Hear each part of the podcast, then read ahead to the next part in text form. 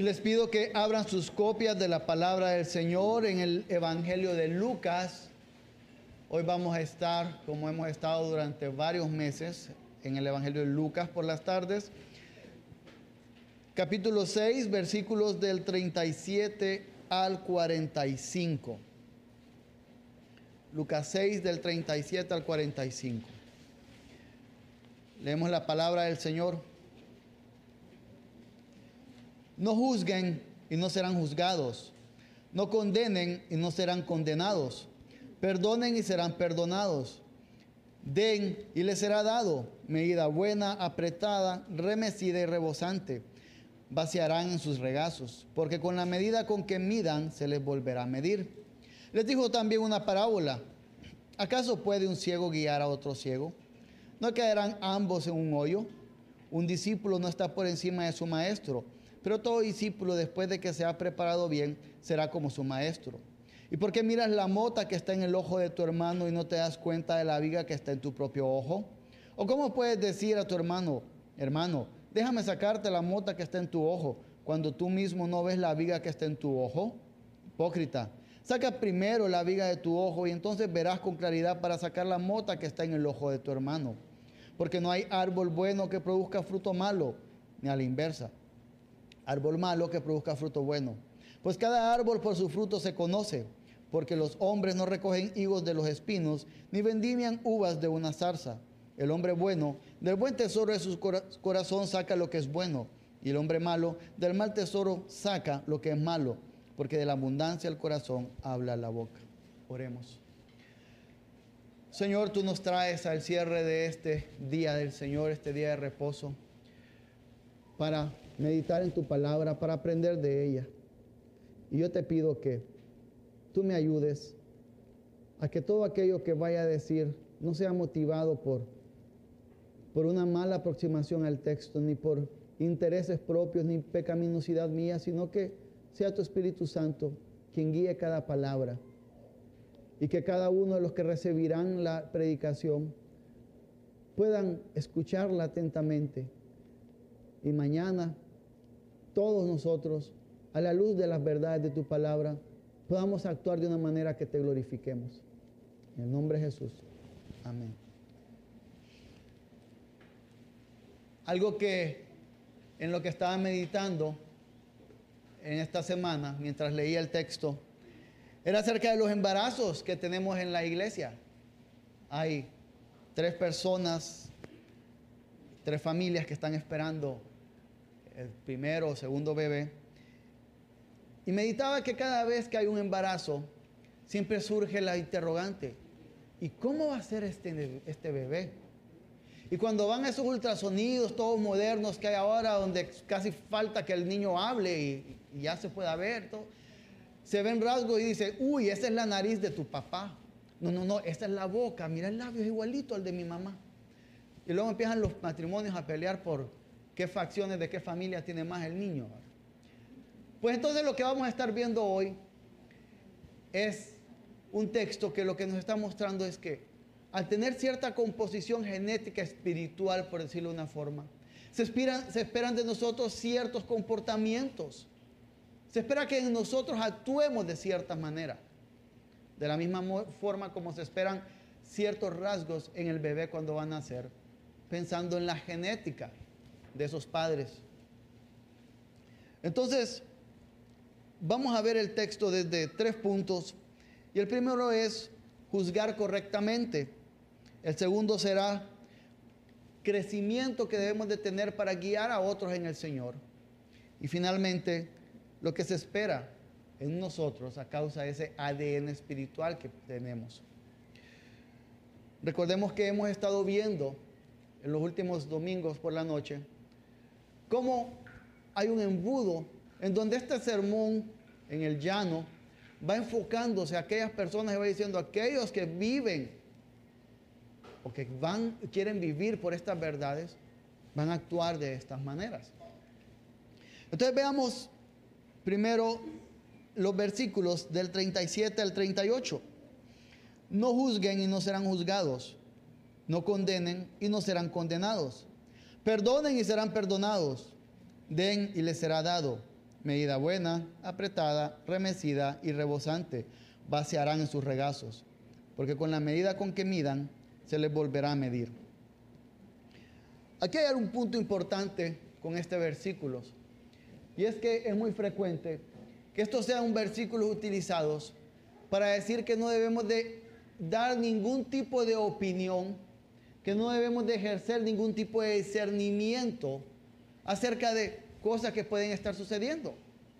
¿Cuántas veces no vemos en redes sociales, fuera del el buen o mal enfoque que alguien exprese ahí, cuando se habla acerca de una práctica no bíblica que alguna, algún pastor o alguna iglesia está haciendo, no vemos cómo muchas veces se responde y dice, no hay que juzgar. La Biblia manda que no juzguemos. Y se utiliza este texto para poner una mordaza y decir, no, no debemos de decir nada, solo importa el amor que debemos de tener. Pero lo que está sucediendo es que el texto no habla de eso. El texto no está diciendo que no debemos de juzgar, porque eso iría en contra de todo lo que la Biblia enseña también. Por ejemplo, no recordamos a los bereanos que juzgaban lo que Pablo les enseñaba a ver si estaba de acuerdo a la escritura. No cerraban simplemente sus rollos con la escritura y decían, sí, eso es, sino que iban y juzgaban a la luz de lo que la escritura decía, a ver si la enseñanza que estaban recibiendo era correcta o no. De hecho, eso debería ser una práctica que esperaríamos que cada uno de ustedes como miembros de esta iglesia tenga. Que cada uno de ustedes pueda ser como un veriano que va a la escritura, que constata lo que se está diciendo. Porque eso es lo que la palabra muestra que se tiene que hacer. Lo que tenemos que tener claro aquí es que de dónde estamos viniendo con el texto. Con el texto de donde estamos viniendo es de cómo vamos a interactuar, si recuerdan los versículos anteriores que los vimos el domingo pasado, de cómo vamos a interactuar con aquellos que son nuestros adversarios, ya sea porque nosotros hemos pecado o porque son adversarios nuestros a causa de nuestra fidelidad al Señor. Y entonces viene y está hablando de la manera, los versículos anteriores, están hablando de la manera como vamos a comportarnos amando a estas personas que son adversas con nosotros. Y luego cae para hablar de no juzgar. Y algunas personas suelen predicar lo que vimos la semana pasada, desde el versículo 27 un compacto con, estos, con los versículos 37 y 38. Porque lo que están diciendo y lo que está mostrando el texto es que si nosotros hemos perdonado previamente, debe de evitarse una actitud de criticismo constante. Por ejemplo, si hemos perdonado la ofensa de alguien, lo que está indicando aquí es que debemos de evitar estar recordando, criticando constantemente a esa persona sobre ese, eso que ya hemos dado perdón. ¿Se imaginan que Dios no hiciera eso? Que Dios no borrara esa acusación de nosotros por los pecados que hemos cometido, y no que estuviera criticando y criticando constantemente y sacándolos a la luz. Es lo que está mostrando aquí, que si hemos de perdonar y tratar con amor a nuestros enemigos, entonces debemos dejar el criticismo. Y ahora bien, ¿por qué podemos decir que no hay una prohibición a juzgar? Lo que está llamando es, no juzguen y no serán juzgados. Si ustedes recuerdan, 1 Corintios 6 del 1 al 3, si pueden ahí buscarlo, yo lo busco aquí, se lo leo.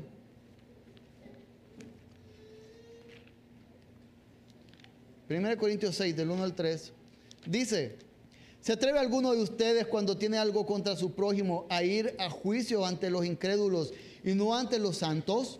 ¿O no saben que los santos han de juzgar al mundo? Y si el mundo es juzgado por ustedes, ¿no son competentes para juzgar los casos más sencillos? ¿No saben que hemos de juzgar a los ángeles? ¿Cuánto más asuntos de esta vida? aquí está indicando que hay una práctica y que es, hay que juzgar, que se puede emitir juicio sobre algo, porque juzgar lamentablemente ha tomado una connotación negativa. Juzgar es que viene algo, yo con base lo paso sobre mis principios y determino si esto es correcto o incorrecto, ya sea el actuar de una persona, ya sea lo que la persona dice o cualquier otra circunstancia que esté pasando.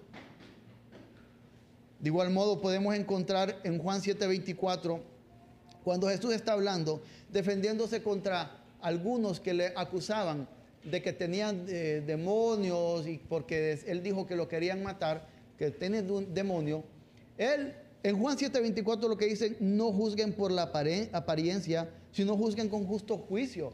Él no le está diciendo no me juzguen, lo que le está diciendo es vayan a la escritura, vean la escritura lo que habla, porque en otros momentos dice, si ustedes creyeran a Moisés creerían en mí. Lo que está diciendo es vean lo que la escritura dice, que dice de mí, y juzguen, sean justos en el juicio. Y a lo que está refiriendo aquí en este caso es a que tenemos que emitir juicios de forma justa. Porque si nosotros no somos justos con los juicios que estamos emitiendo, los demás tampoco serán justos o tampoco podemos esperar, no podemos esperar que los demás sean justos cuando emitan un juicio sobre nosotros. Porque lo que leíamos el domingo pasado, debemos de tratar a los demás como queremos ser tratados. Todo el mundo va a estar emitiendo juicio de nuestras palabras, de nuestras acciones, pero deben ser de forma correctamente hechos. Entonces, pensando en esta parte, un lugar donde se, se suelen dar muchas ofensas, y esto no es como para desanimar a los solteros, pero es en el matrimonio. La relación entre hombre y mujer entre dos pecadores que se juntan, suele ser un buen lugar para que hayan ofensas constantes, sobre todo al inicio, cuando el matrimonio está junto y vienen de distintos contextos, distintas formas de haber sido criados o de pensar muchas cosas, es muy frecuente que se den. Y es muy frecuente entonces tener que perdonar. Pero si hemos perdonado, entonces, ¿por qué estamos reviviendo las heridas? ¿Por qué estamos constantemente como esposos, porque en este momento estoy hablando de los esposos, que incluye a las esposas, obviamente, ¿por qué estamos reviviendo constantemente esas heridas que nos hemos hecho si hemos dado perdón? ¿Por qué estamos recordando lo de ayer o lo de la mañana si se nos ha pedido perdón y genuinamente hemos perdonado?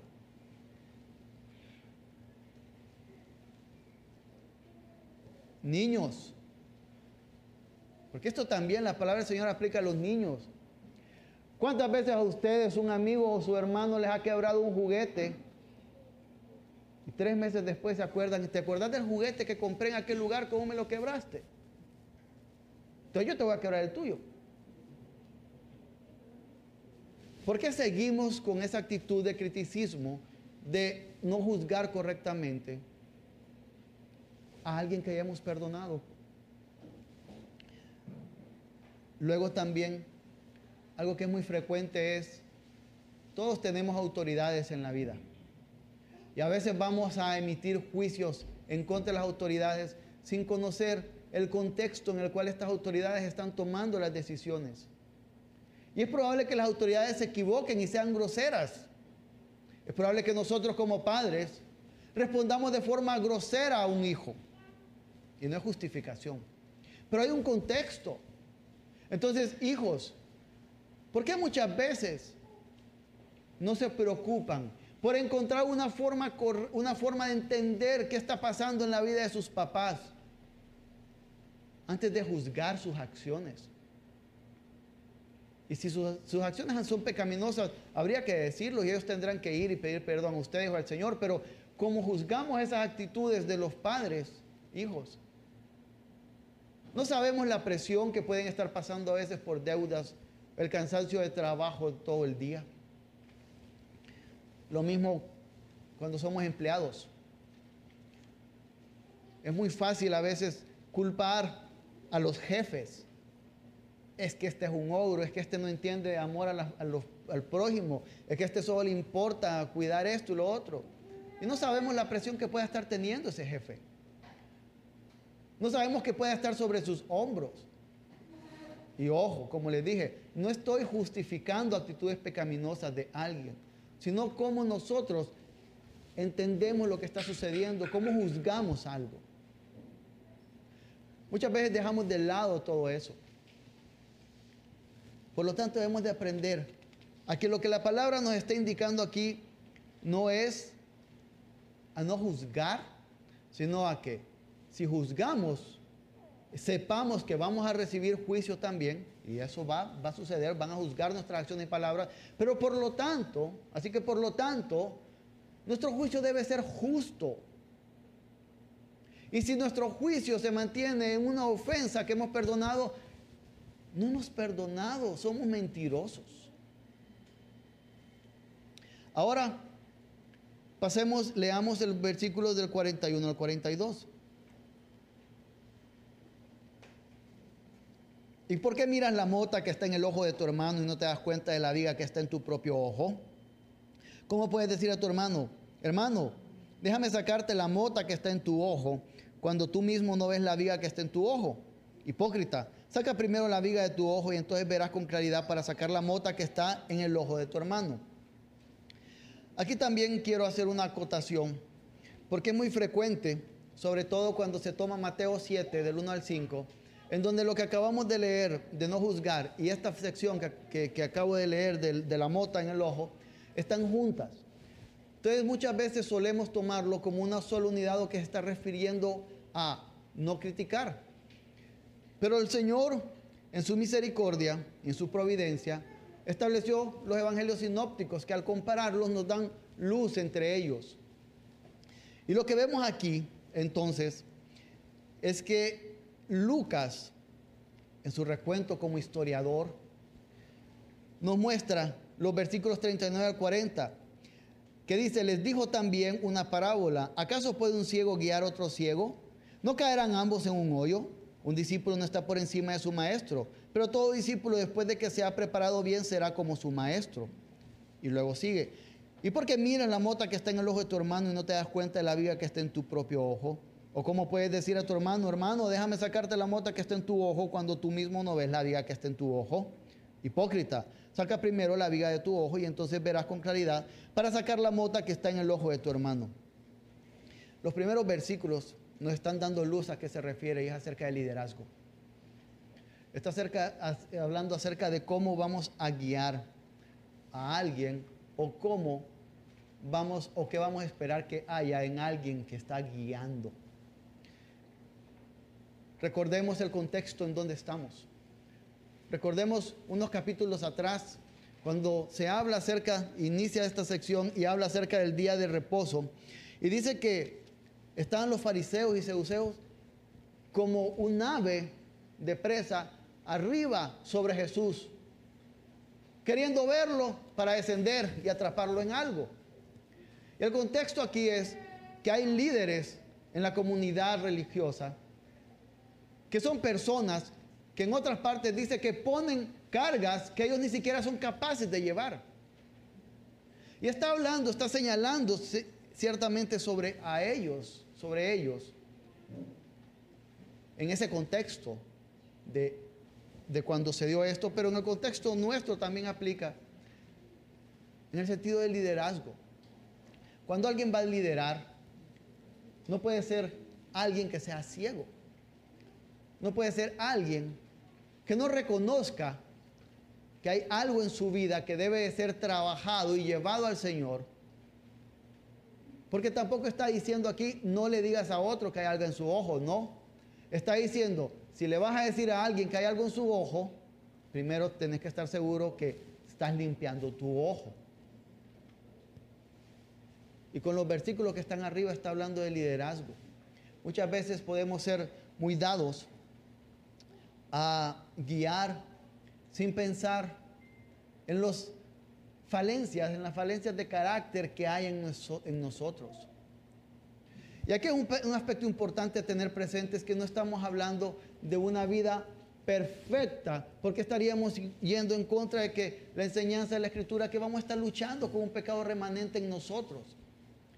Lo que está hablando aquí es de líderes que no están dispuestos a ir al Señor para crecer en santificación, que quieren estar exigiendo a otras personas cosas que ellos no son capaces de identificar que están en las que están fallando. Y entonces esto es un llamado como una vertiente cuando un río se divide en dos. Porque es un llamado para aquellos que de alguna, de alguna forma ejercen liderazgo y es un llamado para aquellos que están siendo liderados. Para unos, en el sentido de que tienen que entender las falencias de carácter a la luz de lo que la palabra de Dios enseña que es carácter y por lo tanto ir al Señor para que trabaje en sus vidas y poder guiar a otros. Y los que están siendo liderados es para que puedan esperar, para que vean el carácter que deben de reconocer en aquellas personas que están siguiendo. Porque tenemos en, este, en estos tiempos, y es muy, muy común, un problema con el conocimiento. A raíz de distintas situaciones he estado meditando mucho acerca del conocimiento. Y en mis meditaciones, mi, esposa sabe que a veces salgo a la terraza de la casa y estoy horas ahí sin hablar con otros, pero estoy hablando conmigo, tratando de procesar pensamientos. Y en esto, el conocimiento he estado pensando que es, es una lástima que en la actualidad, sobre todo por la falta de conocimiento que hay alrededor, en cómo se guían algunas iglesias, Muchas veces nosotros estamos valorando más el conocimiento en los líderes que su carácter. Y no estoy hablando de que tienen que ser tontos o idiotas quienes están liderando. Pero estoy hablando que a veces preferimos nosotros pasar más tiempo con aquella persona que nos va a enseñar y nos va a recitar esto y lo otro, la Biblia acá y luego la historia también y que sabe filosofía y todo eso, pero que su carácter, que tiene falencias serias de carácter y que son evidentes para todos, En lugar de estar con aquella persona que tiene un carácter cristiano, que reconoce que falla en algunas cosas y se esfuerza por el Espíritu Santo para crecer en eso. No es en vano que, que Pablo, dando las instrucciones a Timoteo acerca de las características que debe tener un pastor, habla de carácter. Solo dice apto para enseñar. Lo demás es carácter. Entonces lo que estamos viendo aquí es un llamado para que haya carácter cristiano en aquellos que están liderando. Entonces la pregunta aquí sería, padres, cuando están exigiendo algo a sus hijos, una conducta que deben de tener, es porque ustedes reconocen que también están esforzándose y creciendo en esa conducta. Y aquí quiero hacer también un asterisco. A veces habrá padres que están luchando con algo y van a decir, es que yo lucho con esto, ¿cómo le voy a decir a mi hijo que no mienta si yo lucho con mentir? Y ahí hay un cuidado que debemos de tener. Porque que yo luche con la mentira no quita la verdad objetiva, que el mentir es pecado y el Señor manda que no mintamos. Entonces, si yo estoy luchando con la mentira y solo por eso no le voy a decir a mi hijo, no mienta, soy un hipócrita, estoy faltando a lo que el Señor me manda que haga como padre. Si yo estoy luchando con la mentira le digo a mi hijo que no mienta, yo mismo tengo que haber hecho un diagnóstico que tengo esa lucha y que estoy yendo al Señor. Hombres, cuando vemos que nuestros hijos que entran a ciertas edades comienzan a luchar con cosas de lujuria. Todos luchamos con eso. Y no significa que porque no estemos luchando con eso, no le vamos a decir a nuestros hijos que no vean ciertas cosas. Del mismo modo, jóvenes, Algunos de ustedes están en puestos de liderazgo no formal. Están en grupos de amigos donde por su forma de ser o por ciertas características los ven como líderes. Cuando están allí, ustedes identifican que están mostrando un carácter cristiano.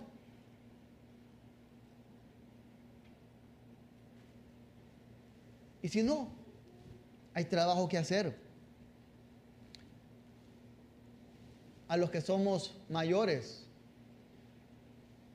podríamos decir que los jóvenes quisieran pasar tiempo con nosotros porque ven un carácter probado y que, que quieren aprender a ser como nosotros.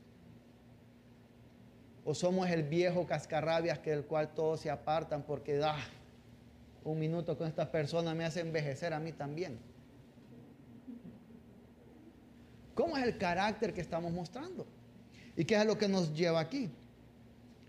Y ahora, eso último que hablábamos es el punto que les dije que en crecimiento, que debemos de crecer para guiar a otros en el Señor. Ahora veamos los últimos versículos, que es que a causa de ese ADN espiritual que tenemos, ¿qué es lo que se espera? Dice, porque no hay árbol bueno que produzca fruto malo, ni a la inversa, árbol malo que produzca fruto bueno. Pues cada árbol por su fruto se conoce, porque los hombres no recogen higos de los espinos, ni vendimian uvas de una zarza.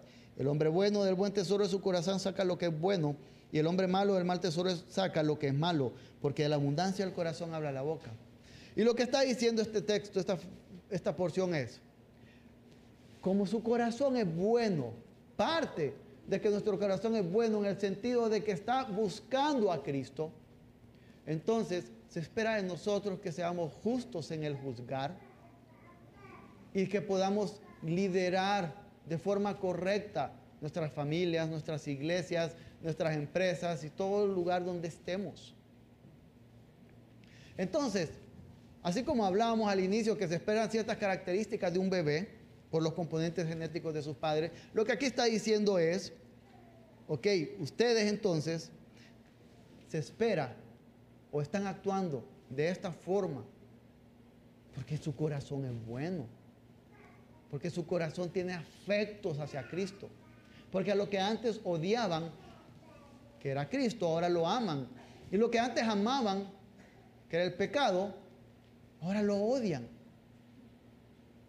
Entonces, lo que nos está diciendo acá es que si ustedes, si nosotros somos creyentes,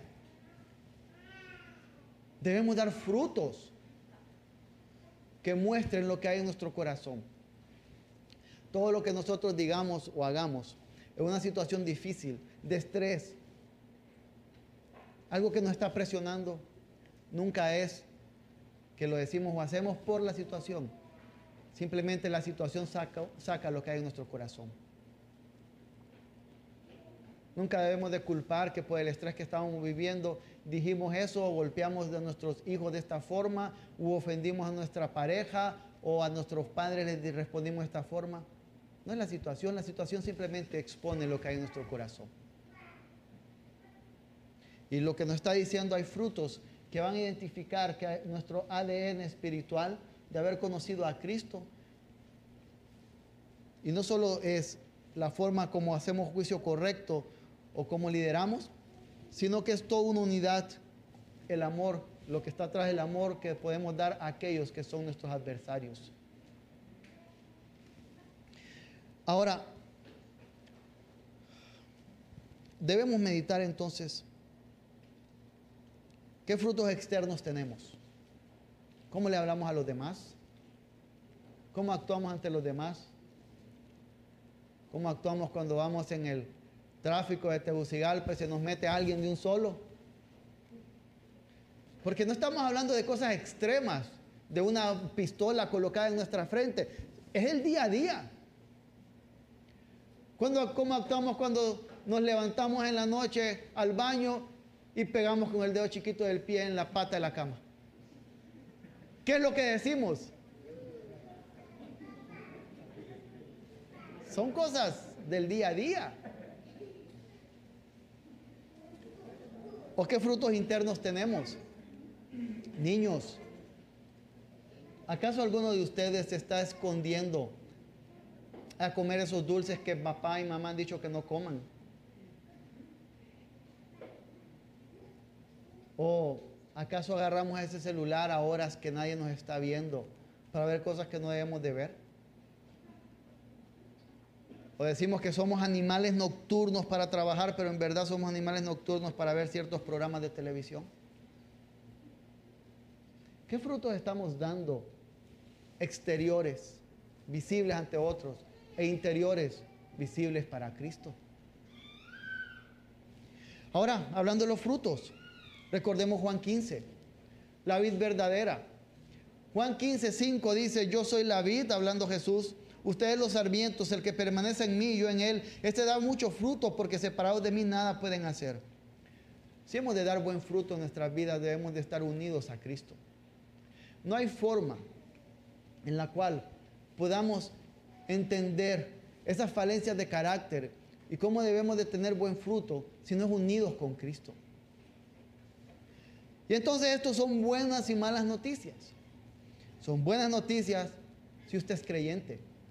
Si usted es creyente, usted ha conocido a Cristo y usted sabe que aunque esté luchando contra algunas cosas que reflejan malos frutos, puede ir ante ese abogado que tenemos, ante Cristo, quien por medio del Espíritu Santo nos fortalece para cada día reiniciar y esforzarnos por buen fruto. Ahora, si usted no es creyente, está tratando de dar frutos por usted solo. Y eso es lo peor que puede haber. Si no es creyente, necesita a Cristo. Necesita venir a Cristo en arrepentimiento para que le ayude a dar frutos,